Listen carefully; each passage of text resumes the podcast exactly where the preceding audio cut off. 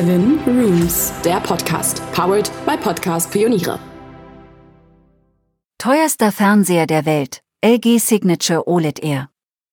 Spieglein, Spieglein an der Wand, was ist der teuerste Fernseher im Land? Man müsste meinen, der Fernseher als Statussymbol hätte ausgedient. Dieser Fernseher wird dich eines Besseren belehren. Der Signature OLED Air von LG kostet satte 100.000 Dollar. Was ist das Besondere an ihm? Warum der LG Signature so teuer ist? Was haben Fernseher für eine Wandlung durchlaufen? Erst ging es darum, einen Flachbildfernseher zu haben. Danach darum, wer den größten hat. Zuletzt war die Auflösung entscheidend. Überraschenderweise sind aber gar nicht diese Kriterien, durch die der Signature OLED er hervorsticht.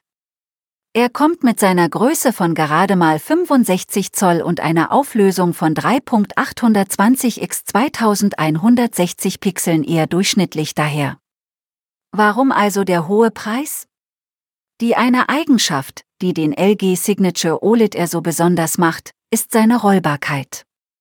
Versteckt in einer schicken Soundbar, lässt sich der Bildschirm auf Knopfdruck ausfahren. Im aufgerollten Modus siehst du nur ein ansprechendes Stück Design, das sich in fast jeden Raum integrieren lässt. Kein hässlicher schwarzer Monitor mehr, der dir deine Einrichtung verdirbt, vorbei die Zeit, zu der den Fernseher nach Benutzung im Schrank verstaut hast, um ihn nicht ständig im Zimmer stehen zu haben. Diese Alternativen gibt es. Wenn du keine 100.000 Dollar für einen Fernseher berappen willst und trotzdem keinen hässlichen Flatscreen im Wohnzimmer rumstehen haben willst, der dir deine Einrichtung verdirbt, gibt es auch günstigere Alternativen.